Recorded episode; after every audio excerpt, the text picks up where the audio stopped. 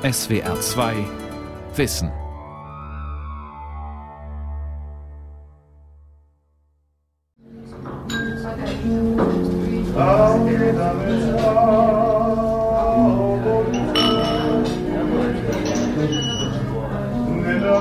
Die Wirtschaft zum alten Tiflis. An einem Holztisch gleich neben der Tür sitzen einige Männer und singen georgische Lieder. Der erste Sänger ruft an, die anderen stimmen ein. Der Wirt schenkt ihnen Amberwein ein, der seit etwa 6000 Jahren in Amphoren aus Ton gekeltert wird. Das Getränk geht heute aufs Haus. Die Kneipe zum alten Tiflis liegt an der alten Stadtmauer der georgischen Hauptstadt im Keller eines Bollwerks gleich am Eingang der Altstadt. Hier irgendwo soll der Okzident enden und der Orient beginnen.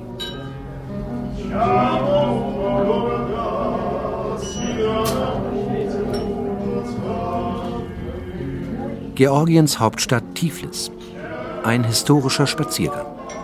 Von Ruthard Stäblein. Jetzt kommt unsere Verabredung durch die Kneipentür. Ein aufgeweckter, drahtiger Mann mit Vollbart, der in Tiflis geboren ist, mehrere Bücher über seine Heimatstadt geschrieben hat und auch noch gut Deutsch spricht. Abo Yashakashvili hat in München und in Berlin Soziologie und Geschichte studiert. Er schreibt Kriminalromane über georgische Gauner. Von seinen Büchern aber kann er in Georgien nicht leben und so ist er hauptberuflich Bergführer. Das ist praktisch, denn in Tiflis geht es ständig bergauf und bergab. Geografisch und historisch.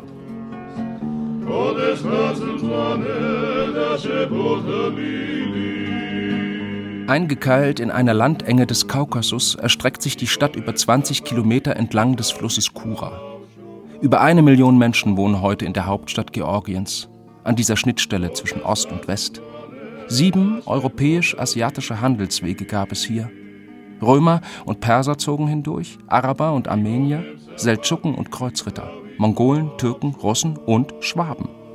28 Mal wurde Tiflis völlig zerstört und wieder aufgebaut. Das mittelalterliche Bollwerk der Stadtmauer ist bis heute erhalten. Wir steigen aus dem Keller des alten Tiflis und gehen zum Platz der Freiheit. Abo Yashakashvili erklärt von hier aus die zwei Seiten seiner Stadt. Die mittelalterliche und die, die im 19. Jahrhundert entstanden ist. Wir werden heute diesen Zusammenfluss von verschiedenen Kulturen sehen, also diese zwei Städte, die untere Stadt und die obere Stadt. Die untere Stadt, das ist eine asiatische Stadt gewesen. Man fand dort Karawansarais und quirlige Basarleben und enge Straßen, Kirchen, Moscheen, äh, Synagogen. Dort fand man zum Beispiel Kameltreiber und Seiltänzer, Gaukler, äh, Schlangenbeschwörer. Das ist eine richtige Stadt aus Tausend und einer Nacht gewesen. Und es gab auch die obere Stadt. Wir stehen jetzt in der Mitte von der oberen Stadt. Diese obere Stadt versuchte europäisch auszusehen. Hier sah man zum Beispiel äh, Jugendstilgebäude und klassizistische Gebäude bisschen früher. Das ist zum Beispiel das alte Rathaus. Hier findet man pseudo-maurischen Stil. Das ist sehr, sehr prägend für damalige Zeit gewesen. Das alte Rathaus liegt am Tavisu Plebis Moedani, dem Freiheitsplatz. In der Mitte prangt eine riesige Statue des Nationalheiligen St. Georg. Bis 1990 stand hier ein Lenin-Denkmal. Am Freiheitsplatz endet der Rustaveli Boulevard, die Prachtstraße von Tiflis. Sie erinnert an die Pariser Boulevards der Osmanzeit. Aber anders als in Paris säumen hier Bäume das breite Trottoir und die Georgier promenieren auf dem Rustaveli Boulevard auch gemütlicher als die gehetzten Pariser. Nur ein paar Schritte weiter stehen wir vor den Resten der alten Stadtmauer, an der Ost und West aufeinandertreffen. Links, im Okzident, liegt das Priesterseminar im 19. Jahrhundert von einem österreichischen Architekten entworfen. Der klassizistische Bau mit den hohen Fenstern wurde gerade frisch renoviert. Bis 1899 besuchte ein gewisser Josef Tschukaschwili dieses Priesterseminar. Später nannte er sich Stalin. In Tiflis, erzählt Stadtführer Abo, soll sich schon der junge Stalin als Chef von Straßengangs aufgespielt und den Terror geübt haben. Und dann zeigt Abo nach rechts auf ein Tor in der Stadtmauer. Es führt in den Orient. Tiflis wurde bis 30 Mal zerstört und jedes Mal hat man die Häuser neu gebaut, aber der Straßennetz ist der alte geblieben und in der Altstadt sieht man den Straßennetz praktisch von dem 7., 8., 9. Jahrhundert. Also wir werden jetzt das gleich sehen. Schauen Sie mal, das ist der Eingang in die Stadt. Hier. Am Toreingang beginnt die Silberstraße. Zunächst bedrängen uns die Händler mit Trinkhörnern aus Plastik und anderem Touristenkitsch. Doch Abo führt uns weiter, immer tiefer hinein in das Labyrinth der gewundenen Gässchen. Wir entdecken kleine Spengler- und Schneiderwerkstätten. In einer Ecke schweißt jemand an einem alten Auto herum. Die Sonne brennt. Männer hocken im Schatten an die Hauswand gelehnt und spielen Karten. In einem Innenhof hängen zwischen verfallenden Holzbalkonen Wäscheleinen. Waghalsige Wendeltreppen aus rostendem Eisen führen in zwei höhere Etagen. An den Backsteinmauern ranken sich Weinreben hoch. Unkraut sprießt zwischen den Steinen. Hier findet man bis heute noch solche kleine Ateliers und kleine Läden. Also das sind die Seele von dieser Stadt. Und das ist wirklich, was ich besonders liebe von, von dieser Stadt. Also das ist keine so touristischen Straßen sozusagen, sondern echte, wichtige Straßen, wo man diesen Hauch von dieser Stadt bis heute also ganz deutlich spürt. Die Stadt erinnert an ein einziges Haus mit wild wuchernden Etagen, Anbauten, Aufbauten und Galerien, wie auch jedes ihrer Häuser auf seine Weise eine Stadt ist. Jeder ihrer Zweige ist im gleichen Sinne unvollendet wie ein lebendiger Zweig, der eine Knospe trägt, der wächst, Sie können nicht sicher sein, ob an diesem Haus nicht noch ein Balkönchen hinzukommt oder ein Treppchen oder noch ein Speicher am Speicher. Sei es, weil Sie ihn gestern nicht bemerkt haben, sei es, weil er morgen aufgestockt wird. Und wenn Sie auf dem Hof einen Freund rufen und er antwortet, ich komme, so wird er noch dreimal verschwinden und wieder auftauchen.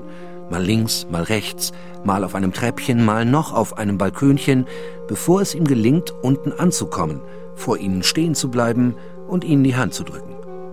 Höchstwahrscheinlich mit dem Verdacht, sie wollten gar nichts von ihm.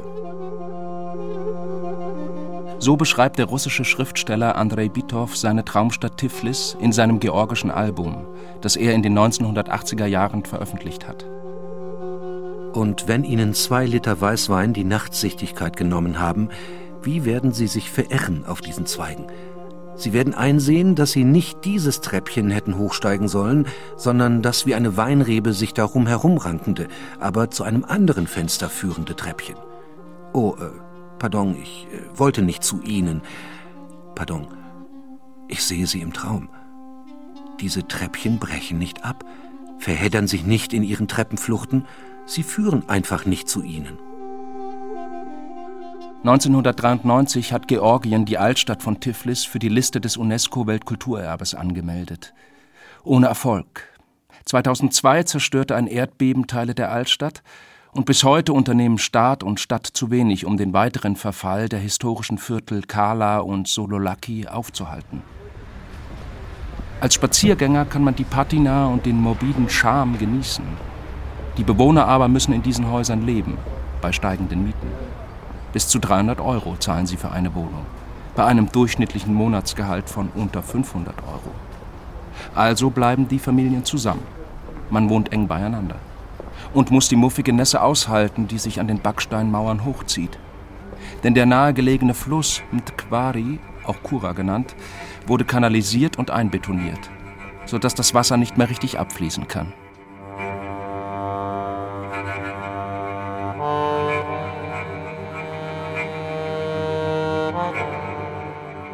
Tiflis ist eine uralte Stadt, die Stadt der georgischen Fürsten. Sie liegt in einer Mulde des Steppenhochlands. Sie ist ständig wie von Gipsstaub übersät. Der Steppenwind bringt diesen Staub daher. In Tiflis fängt er an zu kreisen. In Tiflis legt er sich auf alles. Auf die Gräser, die Bäume, die Dächer und die Straßen. Es gibt noch Moscheen in Tiflis. Es gibt auch Ruinen hier. Man sieht besonders an der Kura, dem Fluss, der Tiflis durchfließt, fast spielzeugähnliche, flachdachige orientalische Häuser. Sie sind ganz eng ineinander geschachtelt und eines steht über dem anderen. Das Dach des unteren dient dem darüberliegenden als Terrasse. In Tiflis sieht alles alt, verstaubt und verwittert aus. Türme sind da. Ganz düster und mittelalterlich. So beschrieb der Schriftsteller Oskar Maria Graf Tiflis in seinem Band Reise in die Sowjetunion 1934. Im Altstadtviertel Kala hat sich seitdem baulich wenig verändert. Es stehen immer noch drei georgisch-orthodoxe Kirchen hier, eine armenisch-georgische Kathedrale, eine sephardische Synagoge, eine Moschee sowie der zoroastrische Feuertempel aus dem 5. Jahrhundert. Die Karawanserei wird gerade restauriert. In diesem Gewirre enger Gassen und niedriger Häuser treffen bis heute verschiedene Kulturen aufeinander. Hier bis heute leben es Vertreter von verschiedenen Nationen, also die Georgier, Armenier, Aserbaidschaner, die Kurden, Juden, Russen, Polen, also viele verschiedene Leute.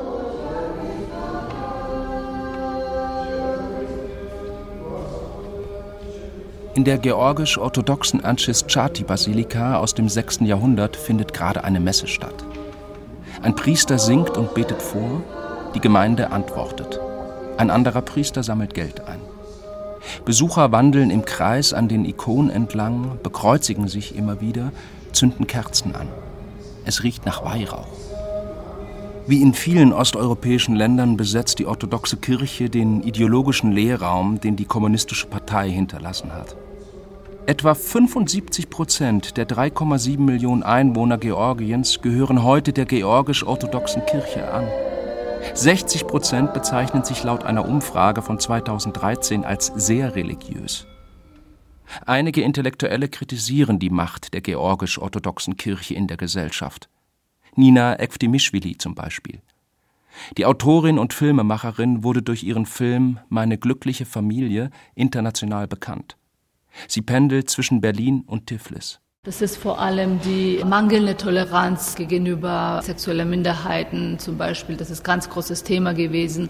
Aber was auch Frauenrolle in der Familie angeht, das habe ich auch oft beobachtet, dass die Kirche ziemliche patriarchalische Werte vermittelt und äh, überhaupt nicht im Sinne der Frauen und Gleichheit zwischen Mann und Frau ähm, predigt. Der Mann ist der Kopf der Familie, wie oft der Patriarch zu sagen pflegt.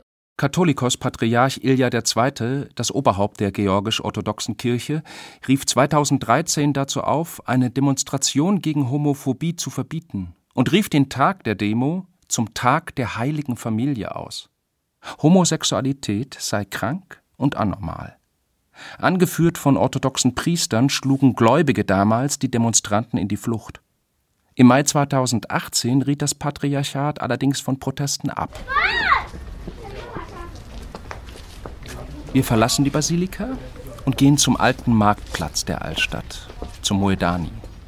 Läden mit Teppichen und Kupferwaren, es riecht nach Schwefel. Links zeigt uns Abo lauter niedrige Kuppeln.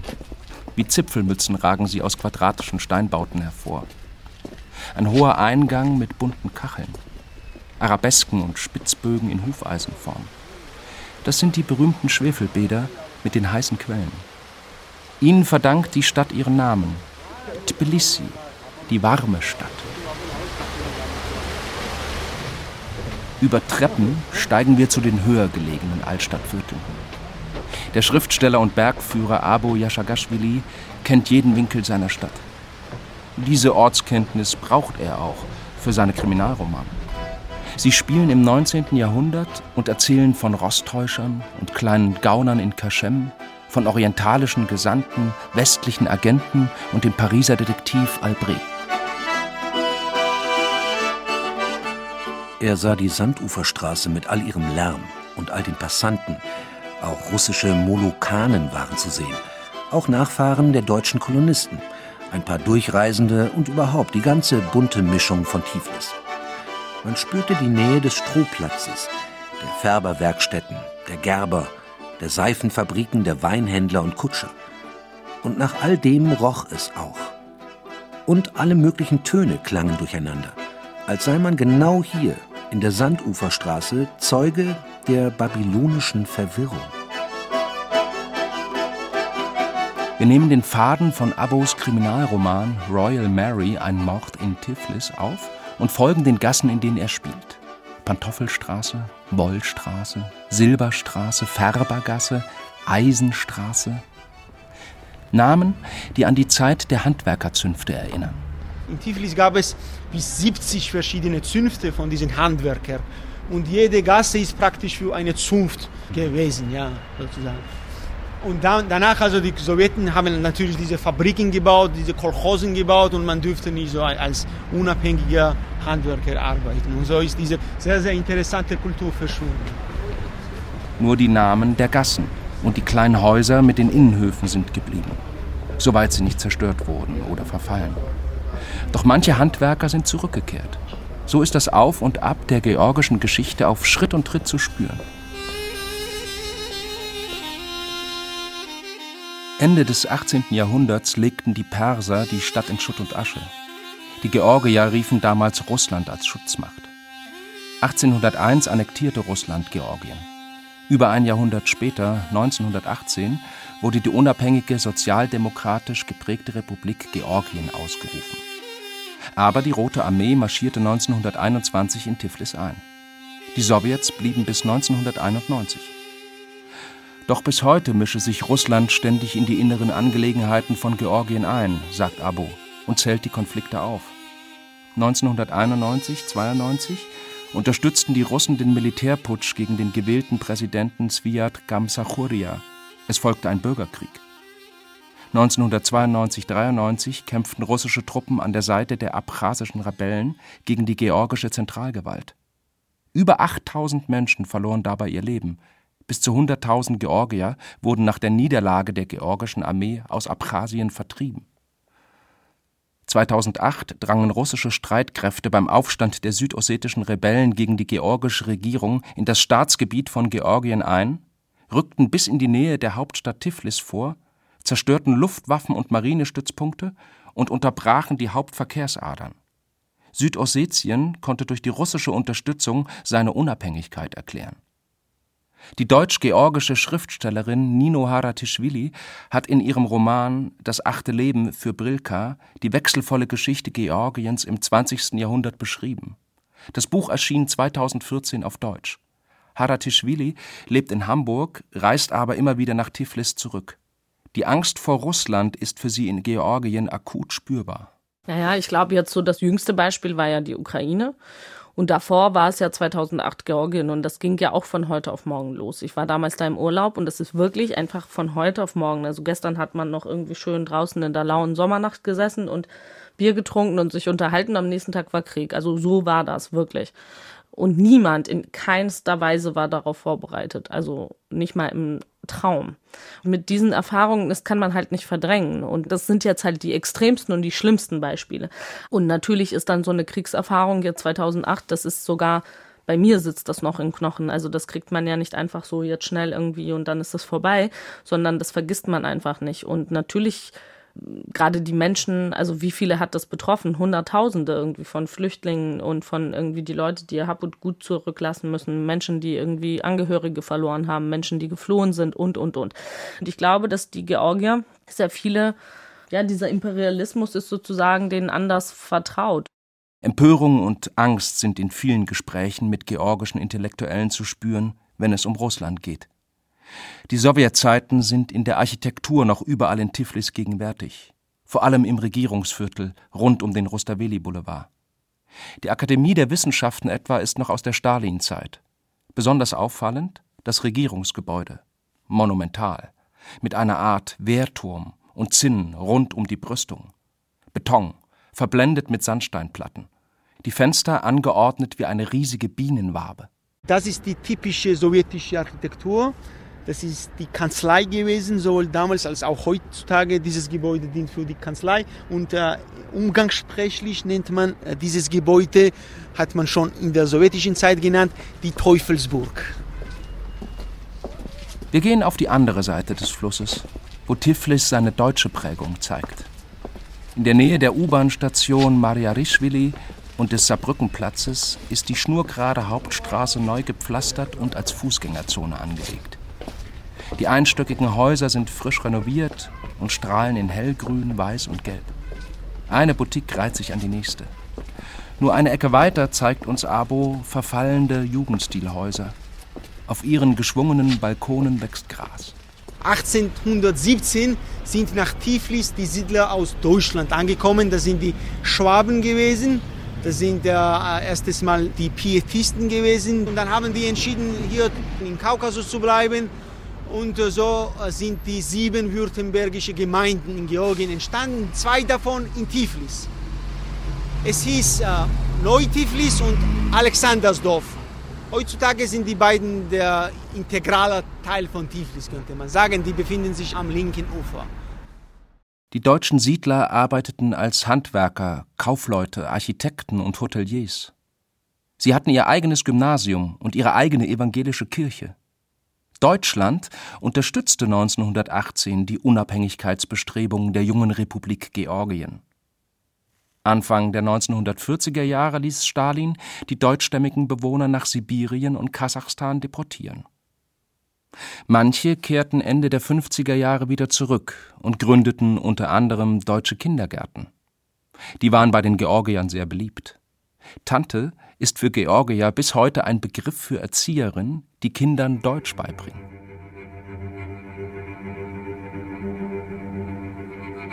Auf beiden Seiten des Flusses ziehen sich die postmodernen Glas- und Stahlbauten aus der Michail Saakashvili-Ära hin. Von 2004 bis 2013 war er Staatspräsident Georgiens.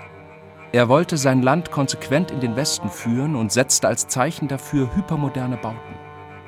In seiner Regierungszeit entstand am linken Ufer ein neuer Präsidentenpalast, der mit seiner Kuppel wie eine Nachahmung des Berliner Reichstags wirkt. Weiter unten eine gläserne Doppeltröte. Zwei Röhren, die als Konzertsaal geplant waren, aber nicht in Betrieb sind. Dann die Friedensbrücke, die sich wie eine sanfte Welle über die Kura zieht. Und schließlich am rechten Ufer das Bürgeramt der Stadt. Seine Kuppeln aus Beton sehen aus wie Pilzköpfe. Hier die Stadt. Sie ist groß und ist klein. Darin liegt vielleicht ihr besonderer Reiz. Einerseits hat sie all das, was jede Krakenstadt hat. Eine Million Einwohner, Untergrundbahn, Traffic, Industrie am Stadtrand und ein Klima, das merkwürdig genug für solch ein gelobtes Land nicht das allerbeste ist, mit einer gewissen Bösartigkeit der Luft. Andererseits hat sie das alles nicht. Sie biegen ab und um die Ecke herum erinnert die Stadt an einen Baum, ein Nest, einen Bienenstock oder einen Weinberg, eine Etagere, eine efeu umrankte Wand. So erzählt Andrei Bitow in den 1980er Jahren von seiner Traumstadt Tiflis. Auch wir biegen um die Ecke, verlassen die Niederungen im Flusstal, wo die Luft besonders stickig ist, und gehen wieder bergauf, in das Viertel Mtazminda. In einem Café treffen wir die Schriftstellerin Anna Korzaia Samadashvili, die bei einer Tante aus Bad Urach in Tiflis Deutsch gelernt hat. Die 50-Jährige schreibt Romane über Frauen, die sich emanzipieren wollen. Bücher wie Wer hat Tschaika getötet und Mariettas Weg.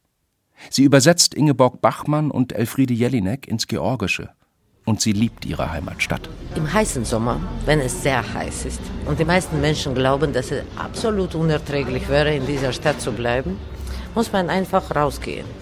So gegen, äh, die Deutschen würden sagen, um drei in der Früh, ich würde sagen in der tiefen Nacht, ja?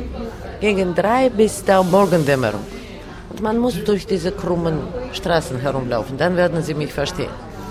Sie hat ganz besonderen Geruch, diese Stadt. Sie hat ganz besondere Laute. Die Straßenhunde sind ganz anders.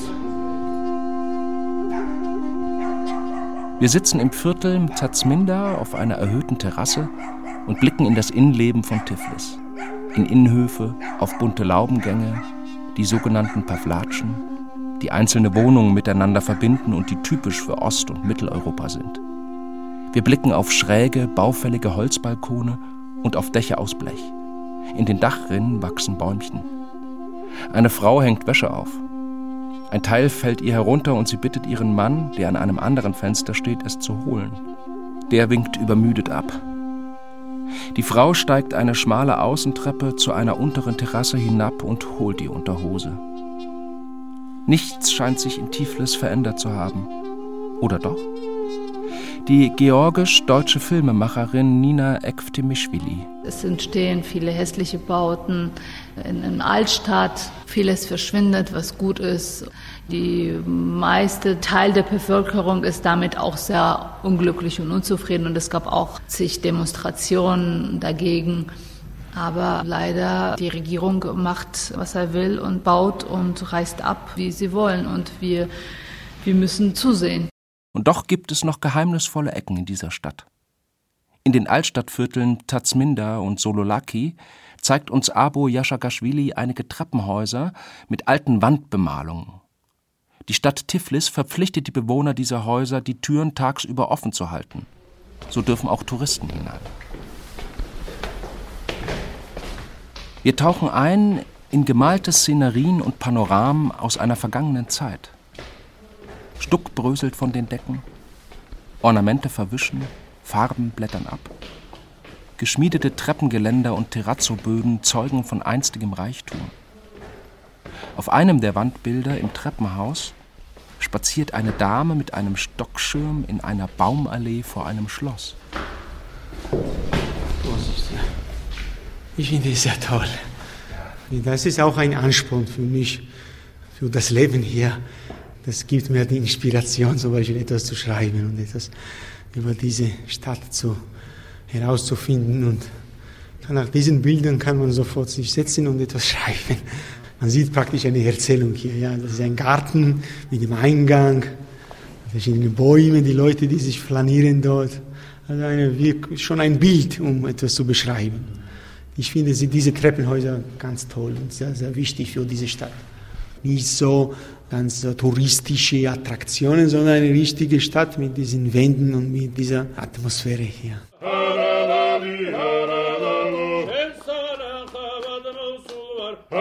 Fast 14 Kilometer sind wir durch Tiflis gelaufen.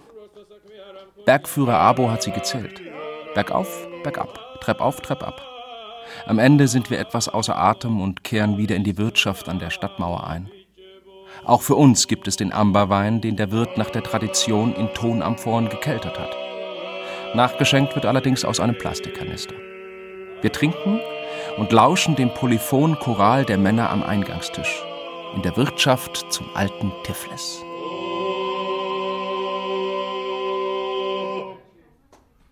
Bravo!